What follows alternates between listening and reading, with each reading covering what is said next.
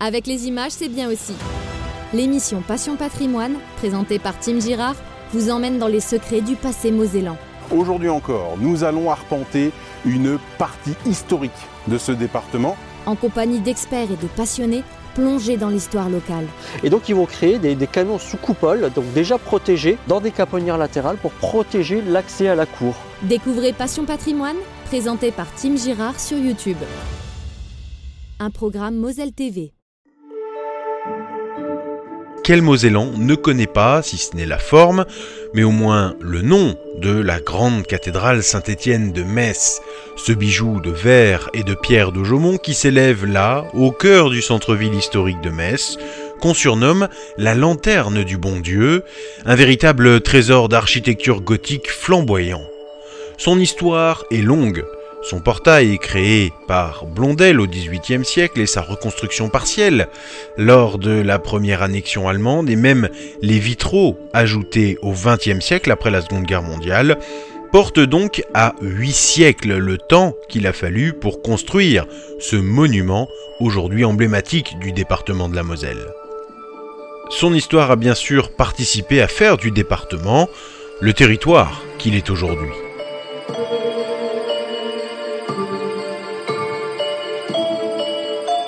Moselle, autrement l'histoire, Tim Girard.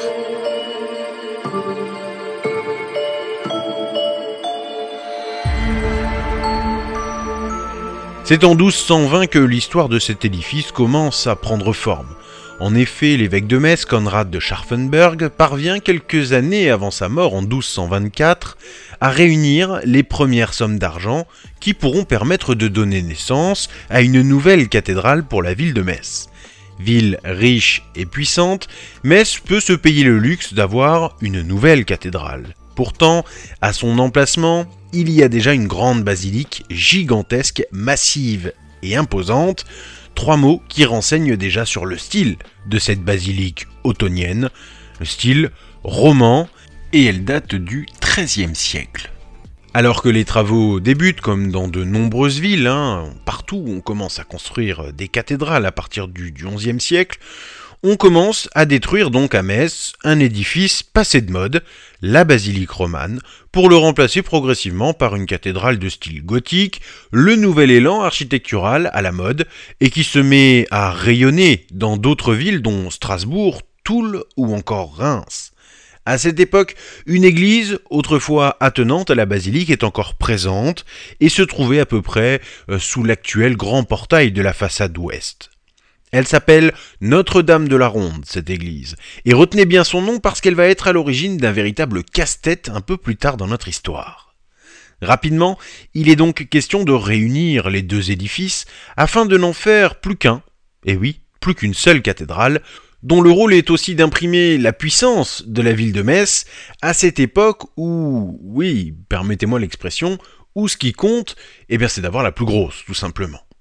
En 1240, donc, les premiers murs sont construits, ceux de la partie basse de la nef, et imaginez la taille du chantier et le nombre d'artisans et d'ouvriers, mais aussi de cuisiniers qu'il faut pour nourrir tout, tout, ce beau monde qui se trouve sur cette place. Il faut imaginer, et oui, une ville en pleine effervescence. Et au fur et à mesure que cela prend du temps, les plans évoluent afin de correspondre au mieux au style à la mode qui évolue lui aussi au fur et à mesure des décennies. À cela s'ajoute le coût astronomique du chantier qui nécessite plusieurs fois qu'on appelle à de nouveaux dons, des dons des fidèles, mais aussi des largesses hein, de, de l'évêque, ou encore la vente de nombreuses indulgences. Et oui, à cette époque, hein, pour remplir les caisses, de nombreux religieux encourageaient les pécheurs à se faire pardonner leurs péchés par Dieu contre de la monnaie sonnante et trébuchante. Et tout est bon pour terminer les grands dessins architecturaux de l'Église. Les caisses se remplissent, les travaux reprennent, les voûtes commencent à s'élever, hein, plus haut en tout cas vers le ciel, et vers 1350 on finit même par poser la charpente, une immense charpente de bois. L'édifice avance bien, et la nef culmine déjà à quelques 42 mètres de haut. Et oui, c'est déjà pas mal, hein. Et c'est à ce moment qu'un pépin arrive, en tout cas si l'on en croit la légende.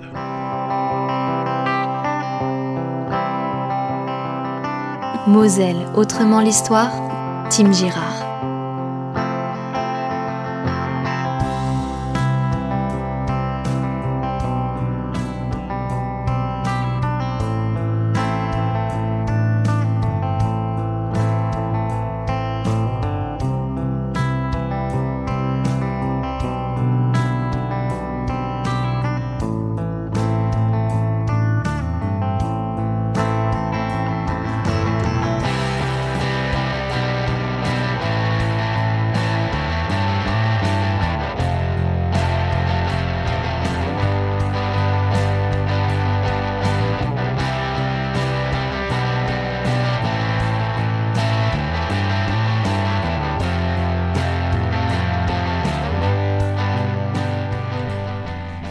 Une inspiration quelque peu amoureuse sur cette composition de Lucas Erard.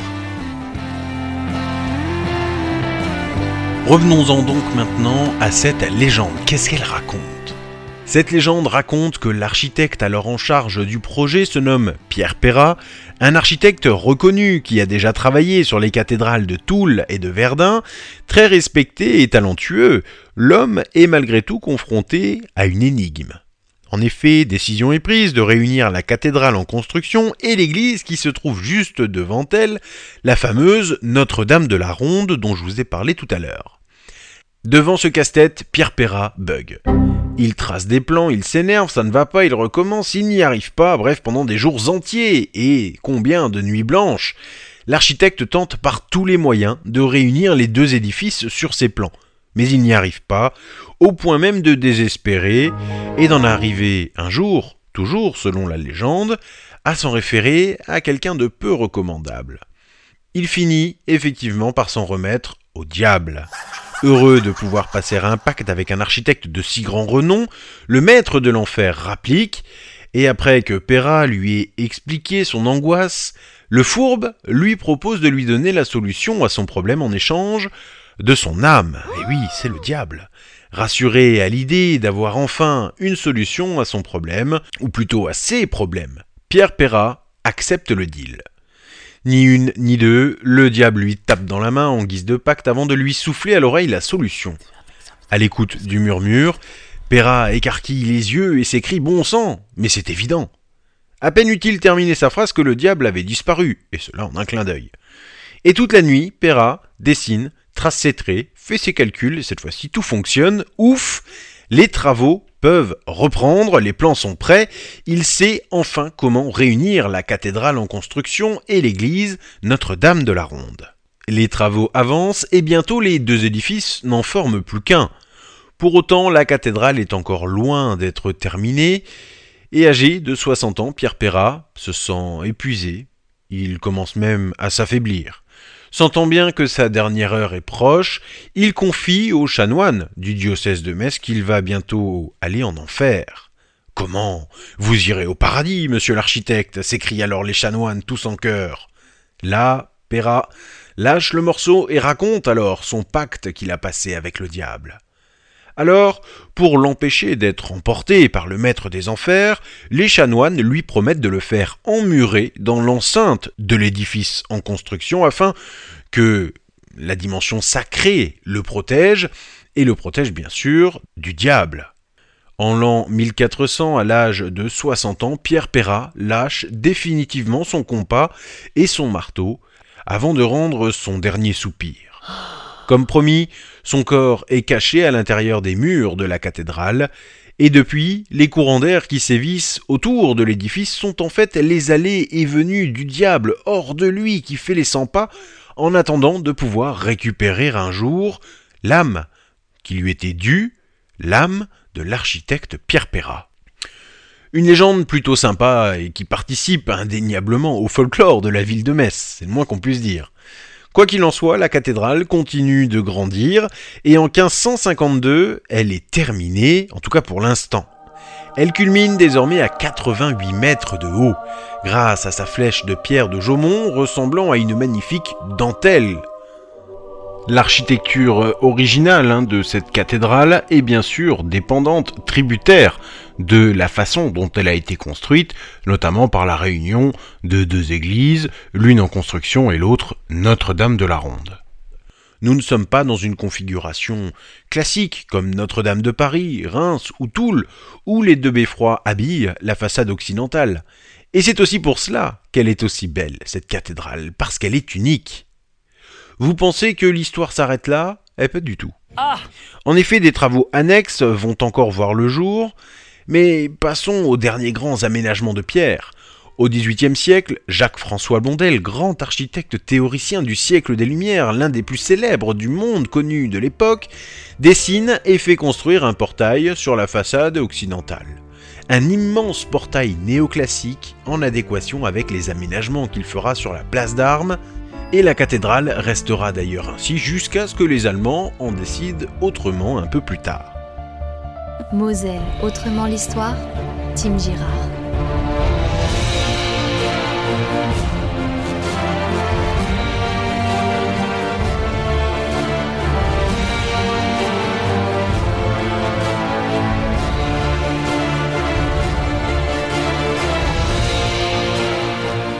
Magnifique composition de Holfix intitulée tout simplement Hollywood Trailer et une composition qu'on peut retrouver sur la chaîne La Musique Libre sur YouTube. Après la défaite de 1870, la Moselle devient allemande. Sept ans plus tard, le 7 mai 1877, l'empereur allemand Guillaume Ier se rend pour la première fois à Metz, et pour célébrer sa venue, les autorités de la ville font tirer un immense feu d'artifice du toit de la cathédrale Saint-Étienne. Le spectacle est grandiose, mais les conséquences seront désastreuses. À la fin du spectacle, tout le monde rentre se coucher, non sans émettre des commentaires sûrement hein, sur la beauté de ce spectacle pyrotechnique auquel ils viennent d'assister. Mais le lendemain, très tôt, à 4 heures du matin, le tocsin de la cathédrale réveille les Messins qui, intrigués, regardent par leurs fenêtres et sentent bien qu'une odeur de brûlé étrange envahit l'atmosphère. Et pour cause, le toit est en flammes et rien ne semble pouvoir arrêter cette vision d'horreur. Le spectacle pyrotechnique de la veille avait mis le feu à la charpente de bois de l'édifice sans que personne ne s'en rende compte. Et oui, quand on voit la taille hein, aussi de ces bâtiments et de cette charpente, difficile de tout voir du premier coup d'œil. Toute la nuit, le feu a donc pris le temps eh bien, de grandir avant d'éclore.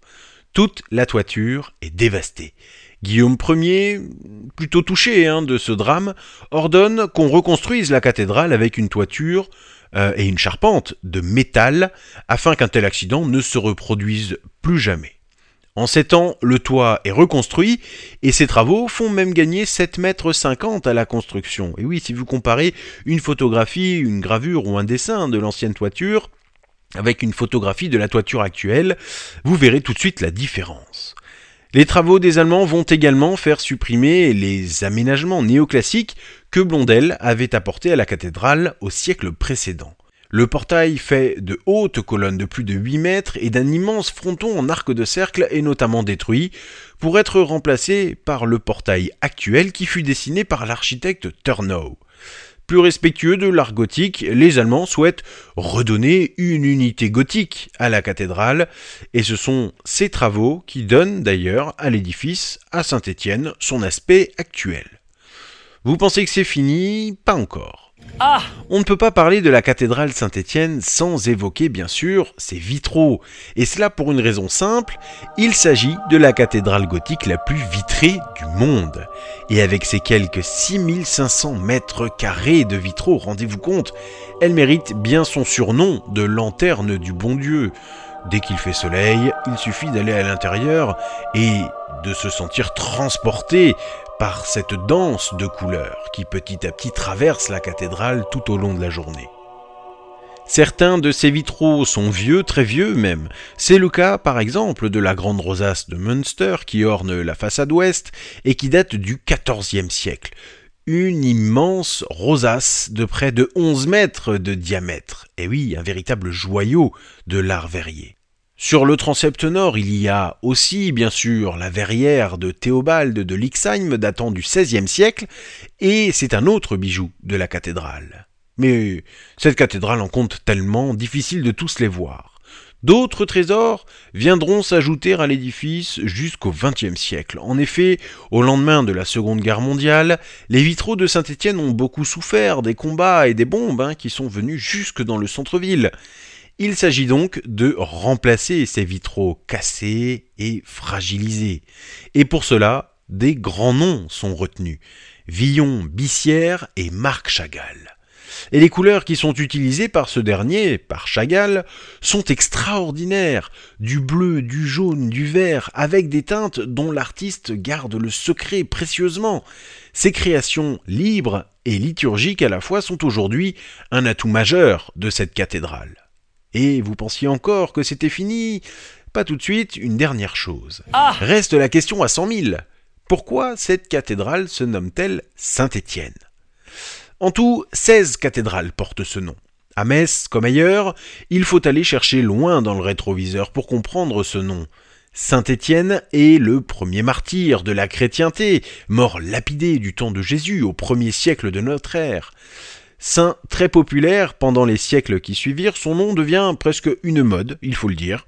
Et au 5 siècle, Bien avant la construction de la basilique ottonienne, puis de la cathédrale gothique Saint-Étienne, un oratoire est déjà dédié à Saint-Étienne. Il se trouvait à l'emplacement de l'actuelle cathédrale. Et lorsque la ville est saccagée et incendiée, véritable horreur, par Attila le Hun, cet oratoire, dédié à Saint-Étienne, est la seule chose qui échappe aux flammes. Un fait qui fera la renommée de cet oratoire, dont le nom restera Saint-Étienne. Alors bien sûr, on pourrait en parler pendant des heures de cette cathédrale, son histoire, ses légendes, comme celle de la cloche de Mademoiselle de Turmel, qui vaut le coup, d'œil, hein. elle vaut vraiment d'être, connue, et je vous encourage et vous invite bien sûr à aller la découvrir.